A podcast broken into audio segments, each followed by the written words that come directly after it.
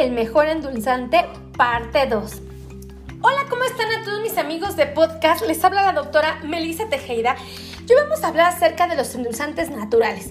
Y voy a hacer hincapié en estos endulzantes, puesto que muchas personas están interesadas en hacer uso de estos elementos porque son naturales. Y déjame decirte que puede ser una muy buena idea siempre y cuando aprendas a calcular los niveles, los, los carbohidratos que te brinda cada porción, puesto que a diferencia de los endulzantes artificiales, los endulzantes naturales definitivamente sí te van a aportar azúcar. Y esto debes estar muy atento si lo que pretendes es controlar tus niveles de glucosa plasmática, puesto que podrían no favorecer tanto. Déjame decirte que existen diferentes tipos de endulzantes naturales. Tenemos mieles y tenemos azúcar regular o de mesa. Las mieles más destacables son las mieles de maple, las de abeja y las de agave. Pero déjame platicarte ahorita particularmente del azúcar regular o de mesa. Este azúcar no tiene absolutamente nada de vitaminas, no te va a aportar absolutamente nada de minerales y lo que sí tiene es que tiene propiedades antibacteriales. Pero desafortunadamente en los pacientes que no tienen diabetes, bueno, pues si la comemos en exceso, nos vuelve propensos a desarrollar diabetes en un futuro.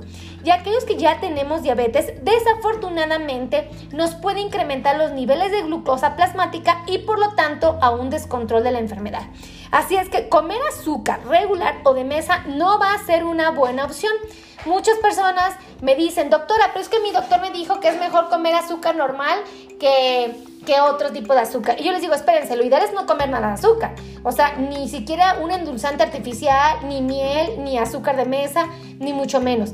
Porque lo que queremos hacer es entrenar nuestro paladar para que él acepte y pueda disfrutar de los alimentos con su azúcar natural. Eso sería lo ideal. Pero mucha gente cree que el azúcar de mesa no los va a perjudicar. Y tengo que decirles, mis queridos amigos que viven con diabetes, que definitivamente endulzar sus alimentos con azúcar natural puede ser un grave, pero grave error. Y ahora déjenme platicarles, es un azúcar regular, les repito, de mesa y natural. Pero hay mieles y las mieles últimamente, en los últimos años, han generado mucho interés en la comunidad, puesto que son naturales. Y ciertamente muchas de ellas tienen minerales y vitaminas que hacen que sea muy atractiva en comparación con la mm, azúcar de mesa o el azúcar regular, puesto que el azúcar regular de mesa no aporta nada de vitaminas y nada de minerales, y las otras sí. Pero aunque aportan minerales y aportan vitaminas, hay que estar muy atentos. Fíjense, eh, existen, como les platicaba, mieles de abeja, de maple o de agave y existen azúcares como el moscabado, la melaza y el piloncillo.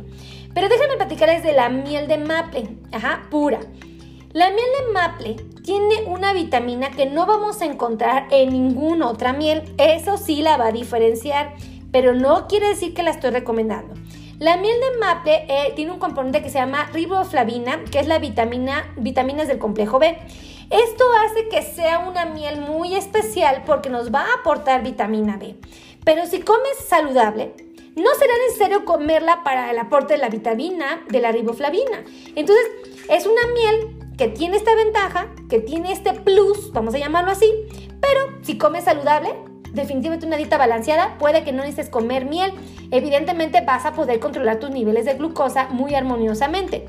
Es muy útil esta miel para las personas que tienen dificultades para la absorción de vitamina B. Ahí sí la podemos implementar. Pero si tú no eres una persona que tiene una dieta saludable, no vas a necesitar miel de maple para endulzar tus alimentos. Ahora, vamos a hablar de la miel de abeja, que mucha gente tiene mucha confianza en esta miel. Bueno, tiene unas enzimas que ayudan al metabolismo, por eso es tan atractiva. Por eso es que se considera un producto que podemos aprovechar u ocupar. Pero ciertamente, aunque tiene propiedades eh, antibacteriales, eh, es eh, un producto que va a aportarnos azúcar al torrente sanguíneo. Por muy saludable que sea, por muy nutritiva que sea, la miel de abeja nos va a aportar glucosa. Y es algo que no queremos integrar a nuestro plan de alimentación para no entorpecer nuestro control. Y voy a platicarles de la miel de agave. Es un néctar muy rico en fructuosa. Esto es muy interesante. ¿Por qué? Porque eh, tiene esta azúcar muy específica que es comparable con la de las frutas. Eh, pero tienen que saber que desafortunadamente la miel de agave, como cualquier otro producto que tiene fructosa, si se exceden los niveles que debemos tomar o podemos consumir, definitivamente se van a convertir en triglicéridos porque el hígado va a tener este efecto. Y el problema es que ahora los triglicéridos van a poner en riesgo que nuestras arterias se tapen y particularmente nos van a preocupar las del corazón porque puede provocar infartos.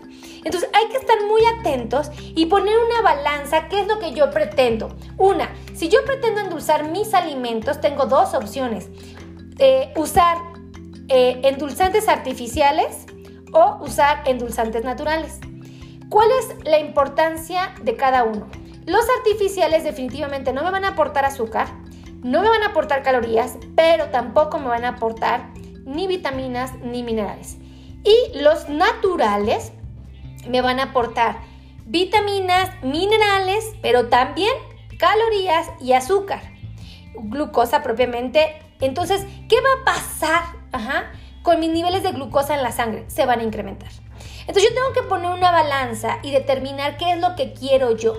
A veces lo más fácil, lo más recomendable es tratar de renunciar al gusto eh, dulce de nuestros alimentos para que nuestro cuerpo no nos lo exija y evidentemente podamos desistir de estos productos que definitivamente puede que no nos favorezcan tanto.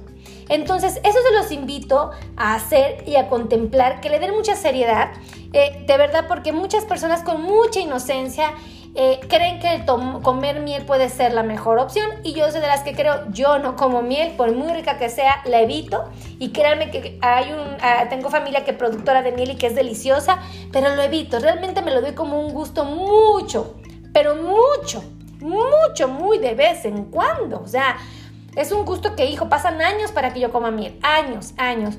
Porque aunque es deliciosa y puede tener muchas vitaminas y muchos minerales, sé que me puede perjudicar. Así es que cada uno de ustedes es capaz de tomar una decisión. Yo cumplo con informarles las herramientas básicas para que evidentemente puedan preservar eh, la salud y sobre todo conservar el bienestar de sus ojos, sus riñones y sus pies. Así es que yo espero que este video, este, este podcast te haya servido, te haya gustado. Si te gustó, por favor, comparte, comparte, comparte, comparte, comparte. Y si no te gustó, ponme aquí, no me gustó, las razones del por qué y con mucho gusto yo voy a estar al pendiente de tus respuestas. Soy la doctora Melissa Tejeda y quiero invitarte a que te suscribas a mi canal de YouTube, El Mundo del Diabético. Ahí tenemos cientos y cientos de videos que te pueden ayudar a tomar buenas decisiones y sobre todo a que aprendas más de la enfermedad de una manera clara, concisa, práctica y con un vocabulario evitando los tecnicismos que nos hagan enrollos o bolas. Así es que muchísimas gracias, que Dios los bendiga, los quiero mucho y nos escuchamos en el siguiente podcast. Hasta luego, bye.